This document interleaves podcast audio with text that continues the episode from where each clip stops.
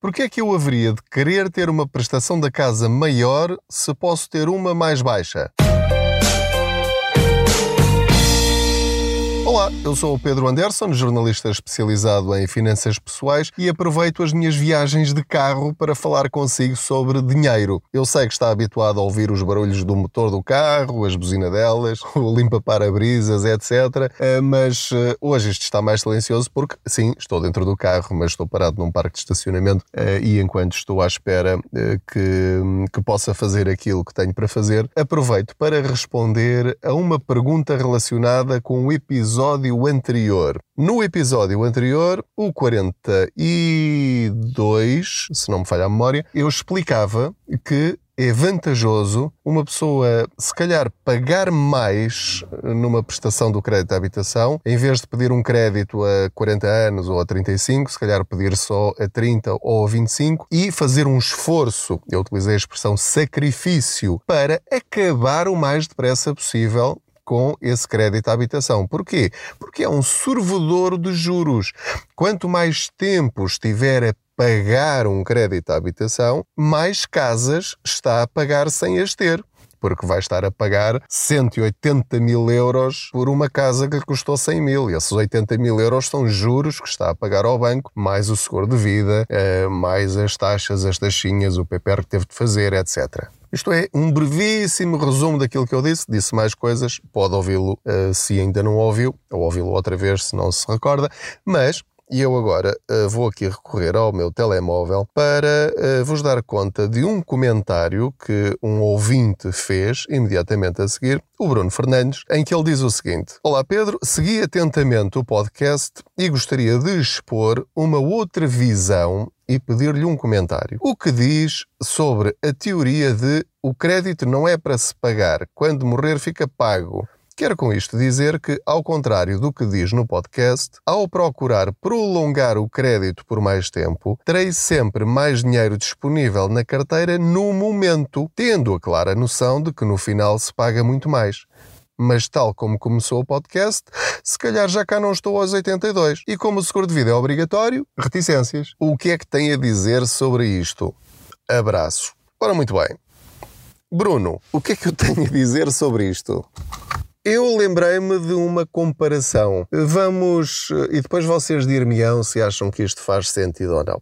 Tudo isto depende muito da nossa perspectiva sobre a vida e aquilo que nós queremos fazer com a nossa vida e quanto nos custa realizar esses sonhos, esses objetivos.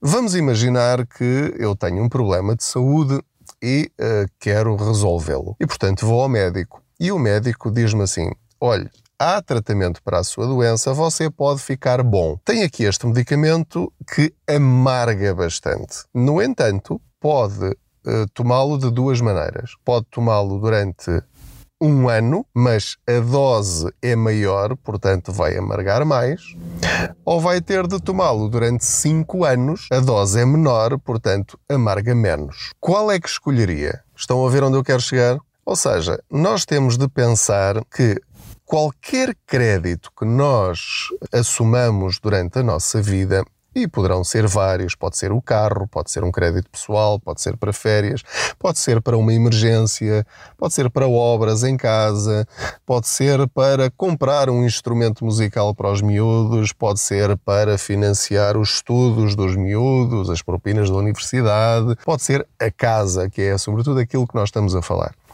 Nós temos de pensar que qualquer crédito é um remédio que amarga.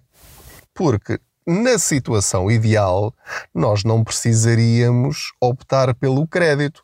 Bastava nós com as nossas poupanças, portanto, partindo do princípio que temos rendimentos que nos permitam poupar, eu já sei, muitos de vocês vão perguntar imediatamente, pois, mas como é que eu poupo com rendimentos muito baixos? Pronto, isso é outra questão de que já vos falei também noutros, uh, noutros episódios. Uh, e as situações das pessoas não são todas iguais. Há pessoas que não conseguem de facto poupar, há pessoas que conseguem poupar e não poupam, porque têm esta estratégia de vida perfeitamente respeitável de eu quero é gozar a vida agora, no momento, eh, depois amanhã logo se vê, e depois há aqueles que poupam e acumulam e, portanto, vão juntando tijolo a tijolo a sua poupança e vão atingindo aquilo que conseguem com as suas poupanças, com os seus rendimentos, e depois há aqueles que acumulam sim, mas para depois começar a investir. Podem ser empreendedores, criar o seu próprio negócio, são pessoas que podem começar a investir na bolsa, pessoas que podem começar a investir noutro tipo de ferramentas financeiras, eh, ou seja, põem o seu dinheiro a trabalhar para elas. Portanto, há toda esta possibilidade, há todas estas variantes na forma como nós encaramos o dinheiro.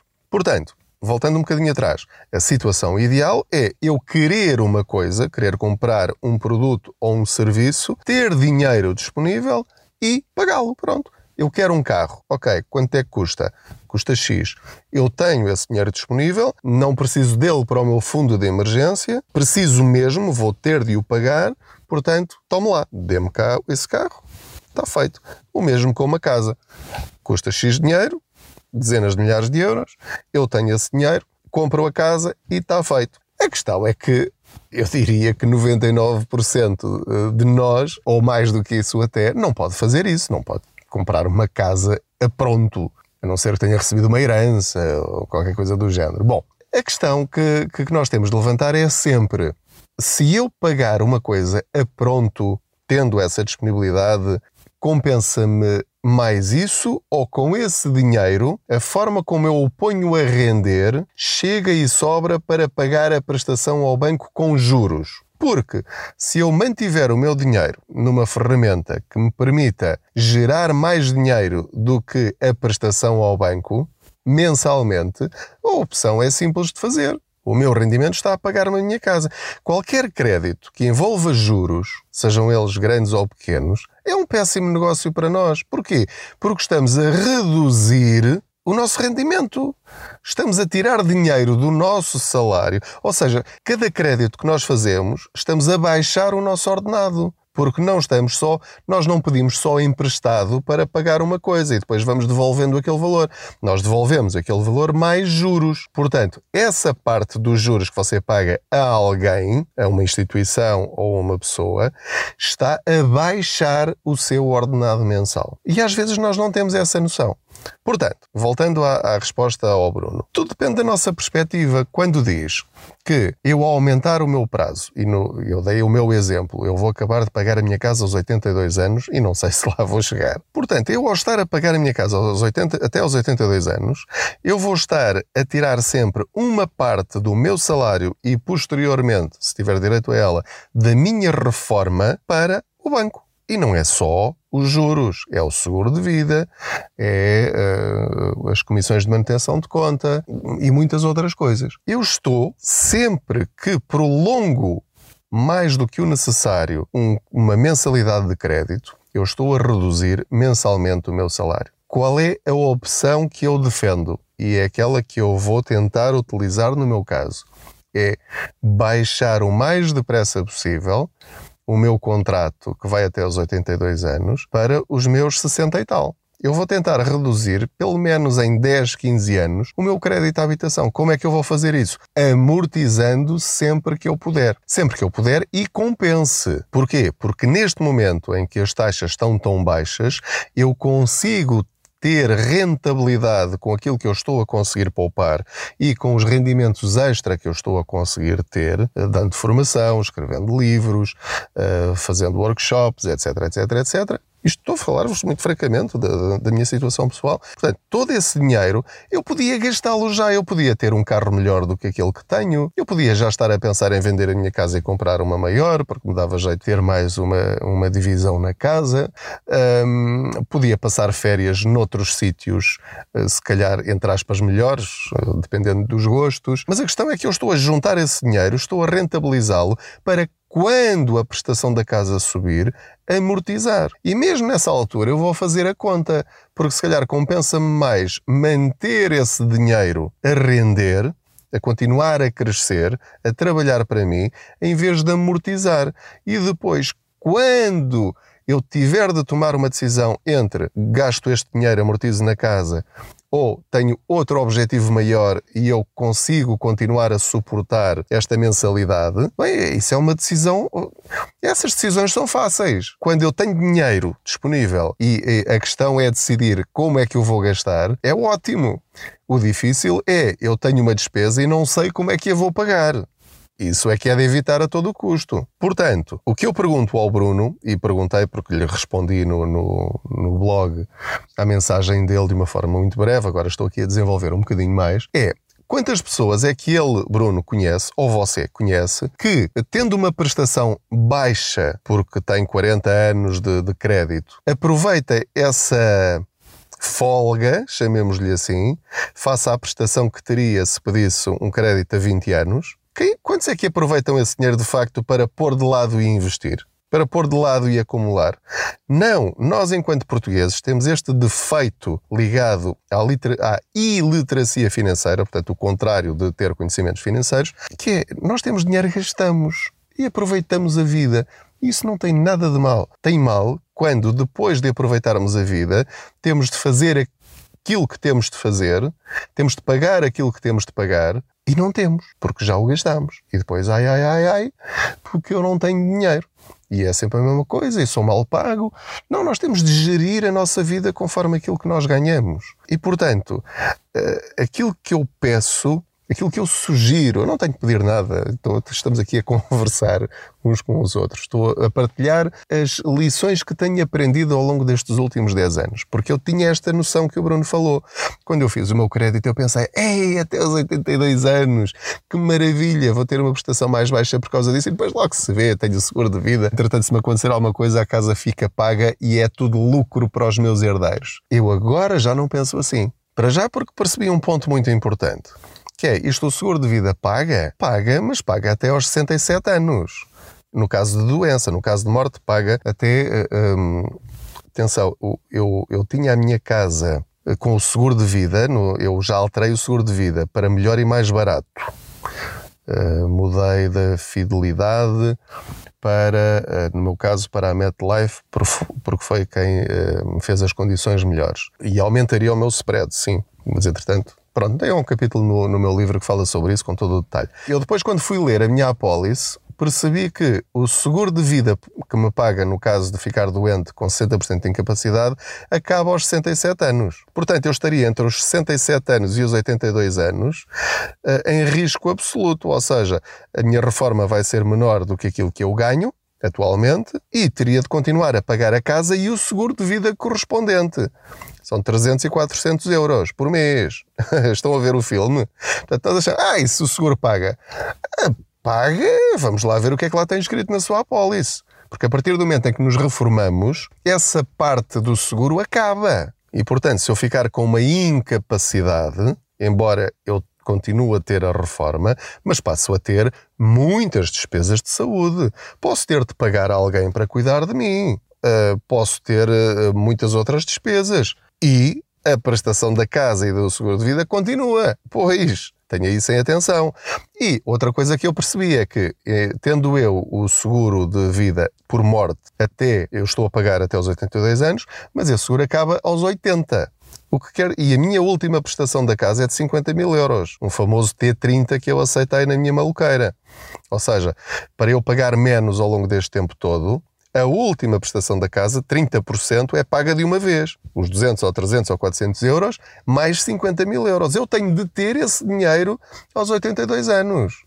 Dê por onde der. Eu tenho de o poupar agora, porque vou ter de o pagar se estiver vivo. Portanto, reparem que isto é, é, Nós chutamos os problemas lá para a frente, empurramos isto com a barriga, mas isto não é assim tão simples como parece. Eu não estou a poupar por ter feito um crédito maior, em nenhum sentido. Portanto, o que eu queria dizer muito, muito claramente é que, numa situação ideal em termos de finanças pessoais, é Primeiro, dar de entrada o máximo possível para ficar com uma prestação mais baixa. Sei que isso não é possível para todos, mas lembre-se que a lei alterou e, portanto, o Banco de Portugal obriga a que, a menos que a casa seja do próprio banco, o banco só pode financiar 90% do valor da casa. O que quer dizer que tem de ter sempre 20 mil euros, 30 mil euros disponível para dar de entrada. Depois vão propor-lhe eventualmente um crédito pessoal nesse valor. E um crédito pessoal tem um juro altíssimo. Mais uma vez, eles é que ficam a ganhar e você fica a perder. Portanto, ter a maior entrada possível quando fizer um crédito à habitação, pagar, amortizar o mais que puder nos primeiros 3, 4, 5 anos. Isso vai baixar novamente a prestação. Deve amortizar o máximo possível ao longo do crédito, sempre que se justificar e não conseguir eh, pôr essa parte da sua poupança a crescer mais do que aquilo que vai poupar amortizando a casa. Mais uma vez repito, isso envolve sacrifício, certo? Porque esse dinheiro que vai utilizar não vai estar a gastar noutras coisas. Portanto, resumindo, isto é mais uma questão de filosofia de vida e encararmos as nossas finanças pessoais de um ponto de vista racional mais do que emocional. Porque se quisermos encarar o dinheiro de um ponto de vista emocional, está o problema resolvido. É apetece-me gastar, gasto, fico satisfeito. Pelo menos durante alguns minutos, alguns segundos, algumas horas, alguns dias. Depois os problemas continuam e vão se resolvendo uh, à medida das nossas possibilidades. Portanto, a minha visão é racional. As outras pessoas podem ter uma visão emocional da situação. Eu quero a prestação mais baixa. Normalmente o raciocínio é que é aquele que eu tinha e ainda continuo a ter, que é, eu deixa-me comparar isto com uma renda de casa. Se eu estivesse a arrendar uma casa, eu pagava se calhar 500, 600 ou 700 euros por mês. Comprando uma casa, mesmo que seja até aos 82 anos, se eu tivesse uma casa arrendada, teria de pagar esse valor também até aos 82 anos. Portanto, pagando 250 ou 300, estou melhor. Esta comparação faz todo o sentido, mas eu quero é aqui acrescentar uma terceira alternativa, que é, mas porquê é que eu devia de estar a pagar uma renda uh, a um senhorio ou ao banco até aos 82 anos, se eu tenho a possibilidade de, a partir dos 50 ou dos 55 ou dos 60, deixar de pagar a quem quer que seja. E aquele dinheiro servirá para eu gozar a vida, certo? Ah, eu sei lá se vou chegar a essa idade. Eu espero muito bem que vocês cheguem a essa idade. Estatisticamente, nós vamos chegar a essa idade e muito mais. E lembre-se que ter uma casa em seu nome aos 60 ou antes disso dá-lhe uma liberdade que você hoje não consegue imaginar e que eu também não imagino ainda, porque ainda não estou nessa situação. Só comecei agora essa parte do meu percurso, mas vou fazê-lo. Portanto, em resumo, pense no assunto. Não lhe estou a dizer faça ou deixe de fazer, cada um tem a sua cabeça para pensar, mas acrescente estas duas novas situações nos seus cenários quando ponderar um crédito à habitação. Pagar mais durante menos tempo, fica livre mais rápido. Se está a pagar uma prestação baixa, pegue na diferença e pondere amortizar mensalmente essa diferença. Ou então pegue nas suas poupanças, ponha a render para amortizar assim que puder, para se ver livre o mais depressa possível do seu crédito à habitação. Lembre-se que a casa só é realmente sua e só vale todo o dinheiro que ela vale se estiver em seu nome e não hipotecada ao banco. Proteja-se, boas poupanças.